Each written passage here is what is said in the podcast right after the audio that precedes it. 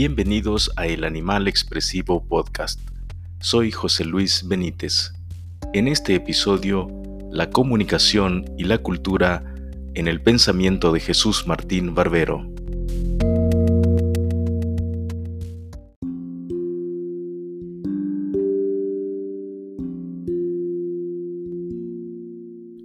Jesús Martín Barbero nació en Ávila, España, el 3 de octubre de 1937 y vivió en Colombia desde el año 1963, donde falleció el pasado 12 de junio de 2021. Martín Barbero tenía un doctorado en filosofía por la Universidad de Lovaina en Bélgica, un posgrado en antropología y semiótica en París. Fundó el Departamento de Ciencias de la Comunicación de la Universidad del Valle, fue presidente de la Asociación Latinoamericana de Investigadores de la Comunicación, ALAIC, y miembro activo de la Federación Latinoamericana de Facultades de Comunicación Social, FELAFAX. Además, trabajó como investigador asociado en la Universidad Complutense de Madrid y como profesor en la Cátedra UNESCO de la Universidad Autónoma de Barcelona, en la Universidad de Stanford y en la Escuela Nacional de Antropología e Historia de México. Es reconocido por los libros de investigación que escribió, entre los que se encuentran De los medios a las mediaciones, Comunicación masiva, Discurso y poder, Televisión y melodrama, Mapas nocturnos y pretextos, Conversaciones sobre la comunicación y sus contextos. Además escribió innumerables artículos sobre la comunicación en prestigiosas revistas colombianas e internacionales. Por todo esto, Martín Barbero es conocido como uno de los teóricos más importantes del campo de la comunicación a nivel mundial. Este podcast quiere ser un homenaje a este gran pensador de la comunicación latinoamericana he retomado algunos fragmentos de entrevistas, conversaciones que él sostuvo en los últimos años y de ahí destaco algunas ideas que nos ayudan a pensar y repensar la comunicación y la cultura.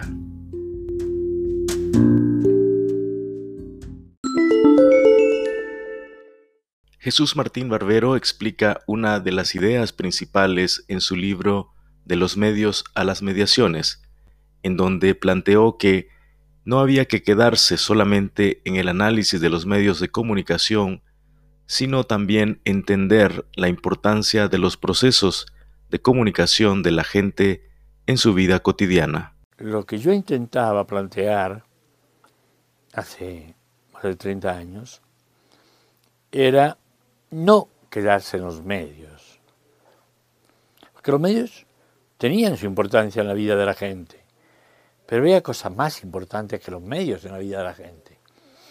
Y que eran ámbitos y procesos de comunicación. Cuando nombramos las tecnologías digitales, estamos nombrando el celular, que no es un medio al que se le dedicaba un tiempo en términos básicamente lúdicos, o de información, pero muy restringida. Aun cuando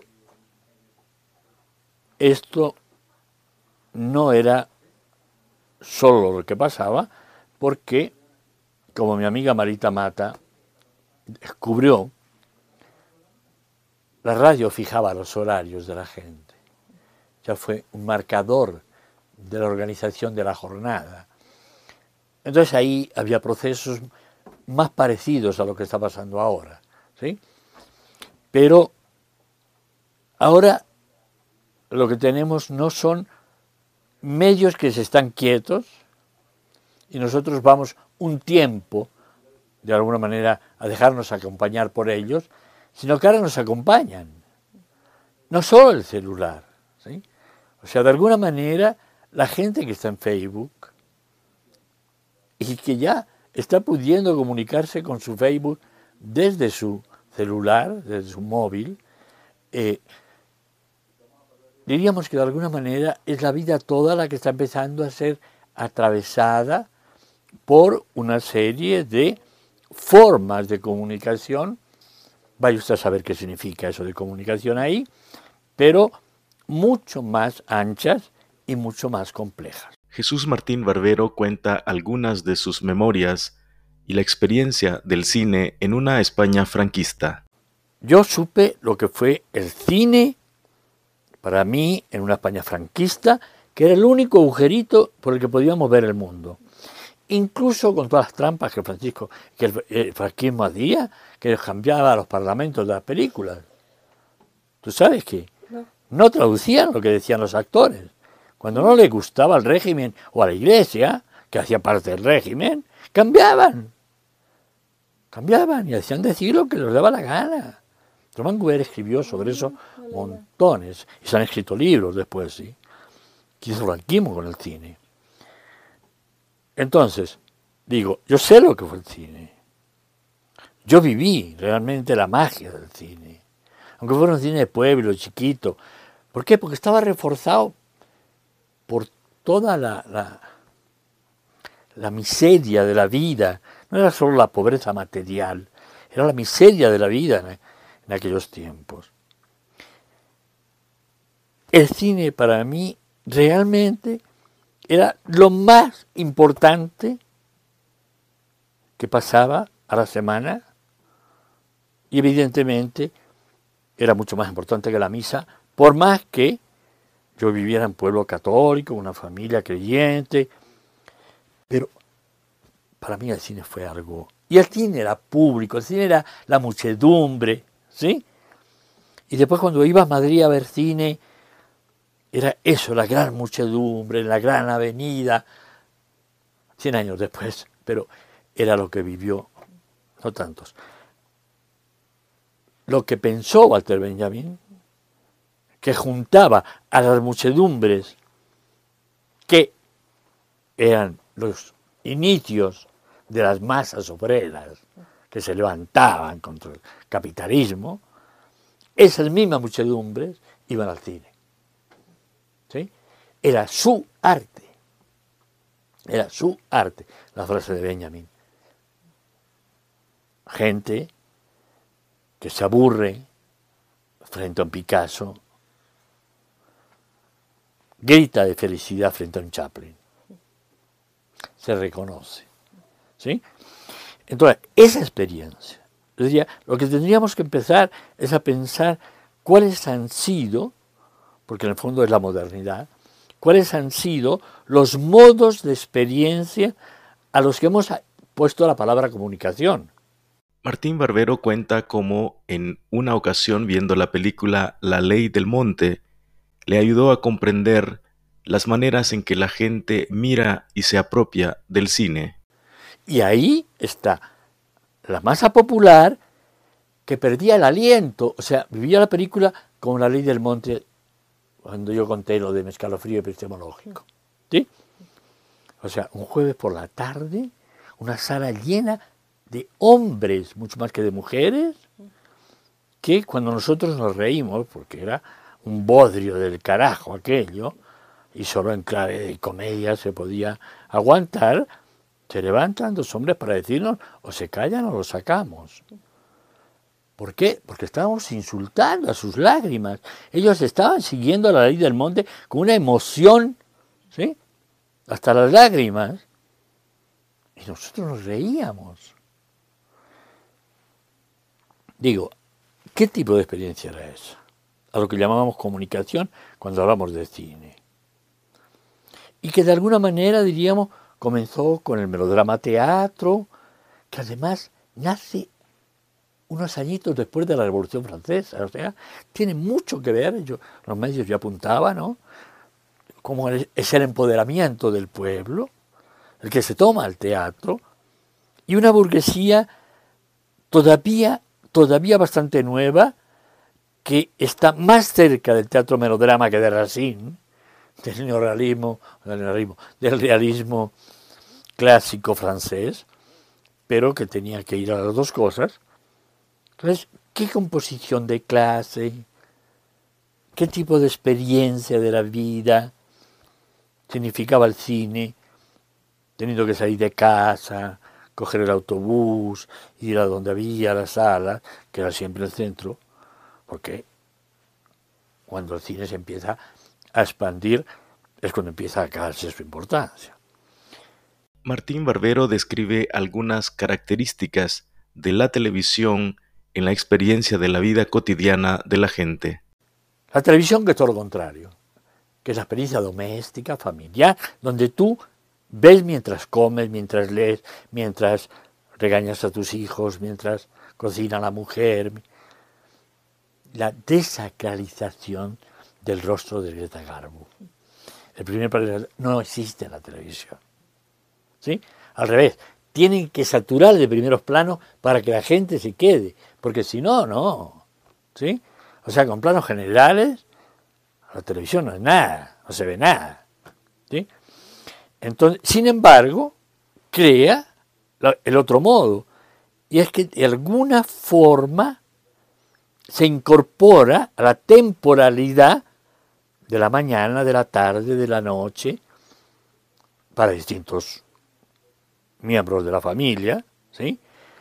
Pero acompaña a su manera, acompaña el crecimiento de los hijos, acompaña, voy a decir una palabrota colombiana, el despelute de los padres, o sea, toda la crisis de la pareja, la crisis de la familia. No sé si has leído al Meirovich, al judío este, te interesa montones. Después te muestro. El tipo que ha escrito para mí las cosas más de fondo sobre televisión, sí, ya sé sí, que realmente plantea cómo la televisión acaba con el mundo para niños, que creó la escuela para niños, libros para niños, música para niños, al carajo, la televisión, ellos ven todo y lo primero que ven es que los padres son unos desgraciados, mentirosos, tramposos, se desacraliza el padre, se desacraliza la patria y se desacralizan muchas cosas. Entonces digo, ahí hay otra experiencia importantísima de la televisión, menos para los adultos que para los niños y los adolescentes, que han sido además los que más televisión han visto, porque además las clases medias enchufan sus hijos a la televisión cuando vuelven de, del colegio, o cuando son pequeñitos, y los dejan con una nana y con la televisión al lado. ¿sí? Digo, ahí hay otra gran experiencia de comunicación masiva, popular. ¿Es posible afirmar hoy que el cine y la televisión están muriendo? Entonces, yo no creo esté muriendo ni el cine, ni siquiera la televisión. Porque esto de ponerte en la casa y en la temporalidad, lo hicieron la radio y la televisión y ahí están. Y van a seguir estando. Porque para mucha gente a la hora de regresar del trabajo, como dijo el verdadero Marlujan, no fue el medio, es el mensaje. El medio es el masaje. La gente llega, se expone a un masaje de imágenes y se relaja para poder dormir.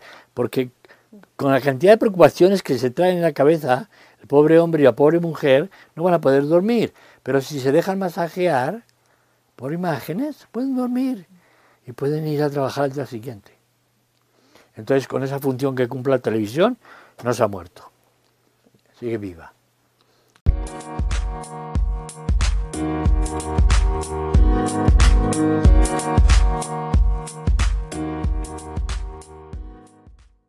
Cómo los jóvenes utilizan las tecnologías y los medios de comunicación fue uno de los temas de interés de Jesús Martín Barbero, quien encuentra en la expresión de los jóvenes nuevos modos de estar juntos.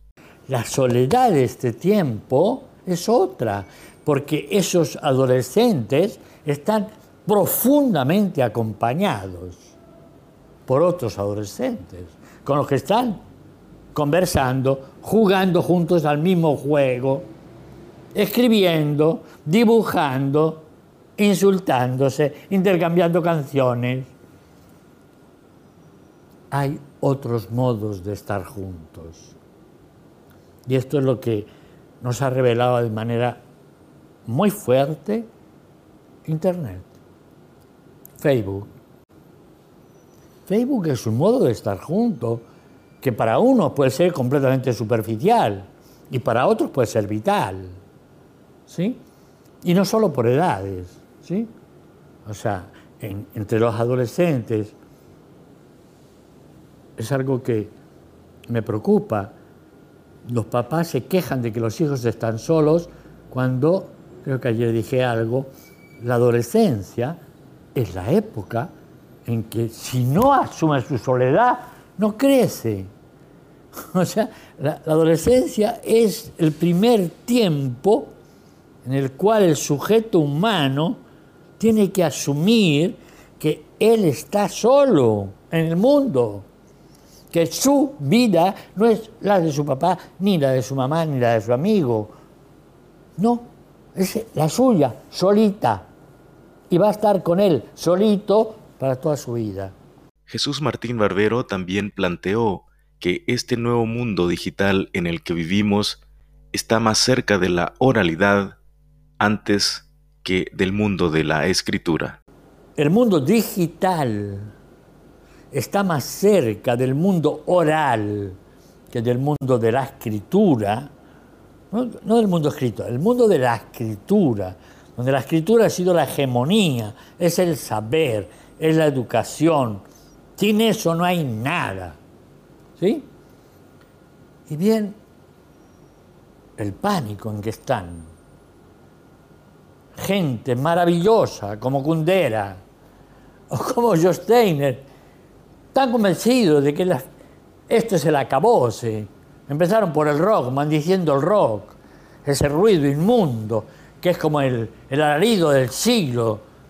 Escribió Kundera con toda su sabiduría, y, digo, lo de Steiner es peor todavía cogieron entre Adorno sus últimas palabras sobre el rock y después Steiner y Condera van a ver lo que piensan de la juventud actual. ¿Sí? O sea, son los bárbaros de la, la barbarie más bárbara que haya habido en la historia de la barbarie. Entonces, si ya la música asustó, ahora saber que estamos de vuelta a la oralidad, ¿sí? a una escritura que es un hipertexto en el que cuentan tanto las palabras como los sonidos, como la música, como las imágenes, como los signos, y que es tan poderosa. Para Jesús Martín Barbero era muy importante entender la complejidad de los usos de las tecnologías en la vida de la gente. Una complejidad para la cual todavía yo diría no tenemos sino en buena medida los atisbos de otra argentino-mexicana que ha sido el librito precioso de Rosalía Viñocur, Robinson Crusoe ya tiene celular, ¿sí?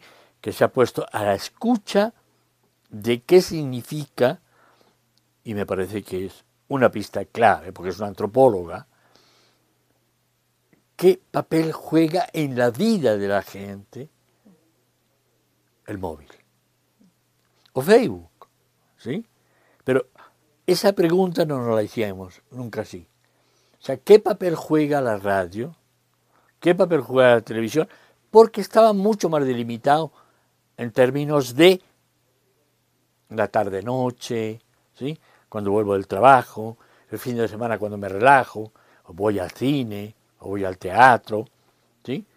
o, saco, alquilo películas y las veo en mi casa, era otra cosa.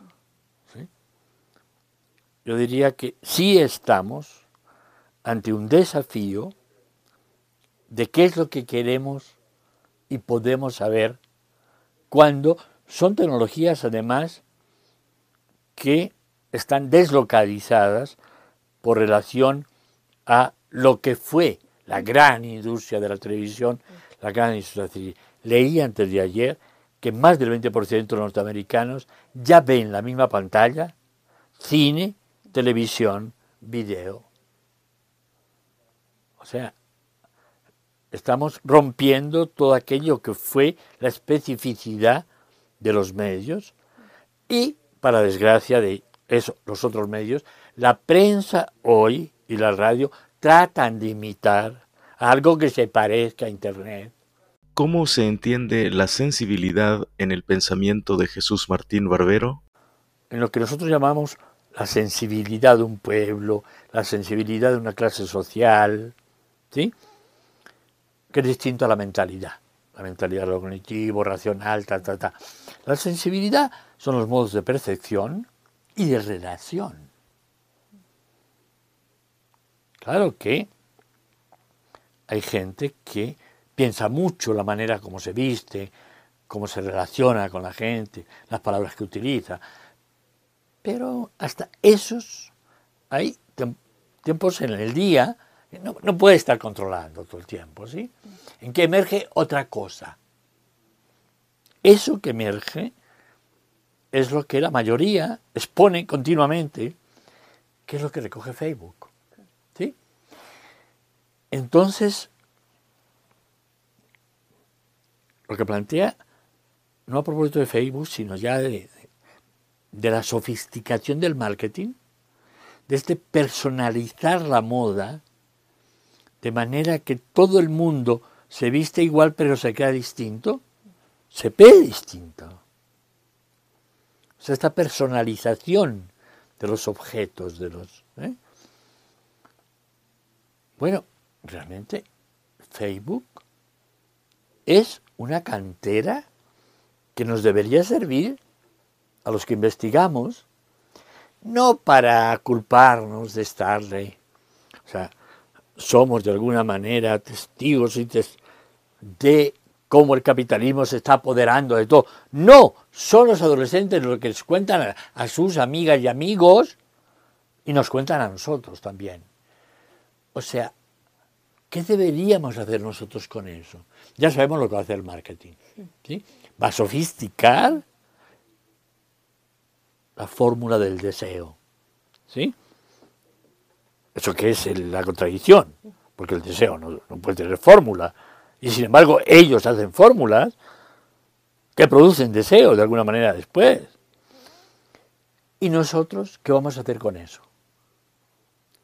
O sea, Facebook no es solo la manera como se comunica una parejita. Ahí hay toda una información de modos de pensar, de modos de ser, de modos de quererse, de modos de detestarse, por tanto, de modos de comunicación.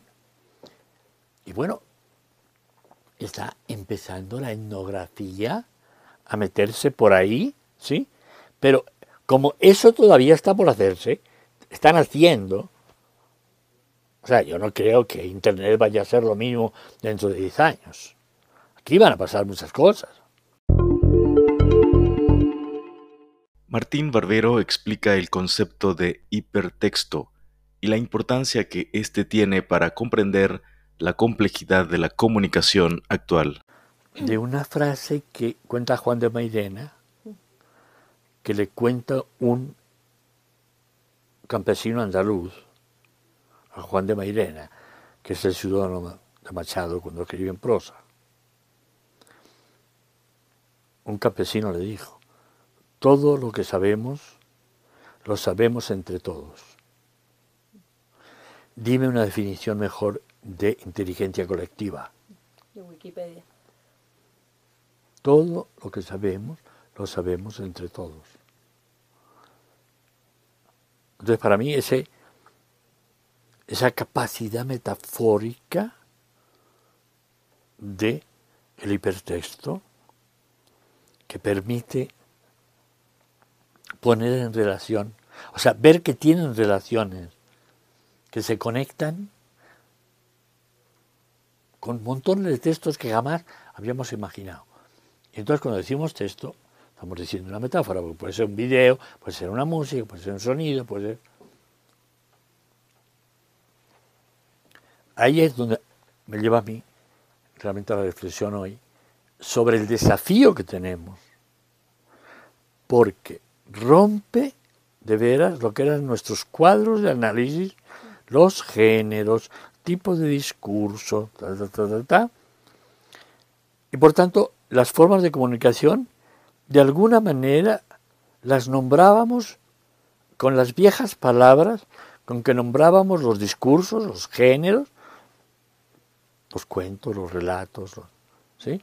el teatro, el cine, la televisión. Esto es otra cosa. Internet no tiene nada que ver. Tiene mucho que ver porque, porque está recogiendo todo. Pero es esto, se está juntando. Y nos está permitiendo hacer enlaces de cosas que jamás hubiéramos podido saber que se enlazaban. Desde el análisis de Jesús Martín Barbero, ¿por qué el Internet se puede considerar como una reinvención de la esfera pública? Yo diría que sí, que hay el esbozo de una reinvención de la esfera pública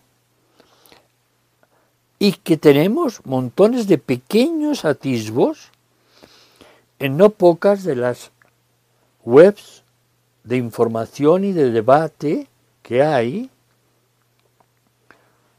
donde hay un país que no está para nada ni en la prensa, ni en la televisión, ni en la radio. Está ahí. O en las radios comunitarias, acaso, en las radios pequeñas, barriales, escolares, a veces están haciendo eh, otra función completamente distinta, que es recrear también lo público, o lo que está pasando también en ciertas bibliotecas que se están volviendo espacio público y no solo lugar donde se va a leer libros. Entonces yo diría que lo público se está moviendo y en parte se está moviendo porque hay nuevas posibilidades de figuras de lo público que ya no están ligadas ni al espacio físico, ni ni a ciertos espacios eh, culturales que, sino que son ciudadanos que se juntan de otras maneras para debatir y de alguna manera también influir sobre las decisiones del Estado, sobre la interpretación de lo que pasa en la sociedad. Ante la pregunta, ¿es Internet una revolución? Esto fue lo que Martín Barbero respondió. Sí. Porque revoluciona facetas y dimensiones de lo colectivo y de lo subjetivo en maneras y modos que no conocíamos y porque el eje de esa revolución, que tiene varios ejes, pero digo, un eje es el mapa genético, otro eje es el interfaz del que hablábamos, pero hay otro eje que es lo que no permiten pensar los nostálgicos, cuando dicen que es algo así como algo parecido a lo que hizo Gutenberg. Gutenberg inventó algo para reproducir lo que ya existía. Estamos asistiendo a la existencia de algo nuevo. Y sí, yo, siguiendo a Roger Chartier, pienso que está mucho más cerca de una reinvención de la escritura. O sea, no son reproducciones de textos, sino nuevos modos de escribir, nuevos modos de leer. Chartier ha escrito un montón sobre esto. No añoren, porque no se va a perder. El libro no va a desaparecer, las bibliotecas no van a desaparecer. Incluso tienen más posibilidad de desaparecer los discos duros que, los, que el papel. ¿sí? No, es eso, no es cuestión de, durabilidad en términos de la, del soporte. Por donde están pasando los cambios es por otro lado. Los que piensan que es un puro cambio de soporte No entienden. Y no entienden porque, de alguna manera, yo diría que el único que nos lo ha hecho más pensable ha sido Bárico en Los Bárbaros, cuando habla del algoritmo Google, ¿sí? Es un algoritmo. O sea, poder hacer que lo que más se lee ayude a saber lo que a ti te interesa leer. Yo he dicho muchas veces, Google sabe más de mí que yo mismo. Yo entro por las mañanas y Google, me está esperando. Gracias por tu compañía. Hasta un próximo podcast.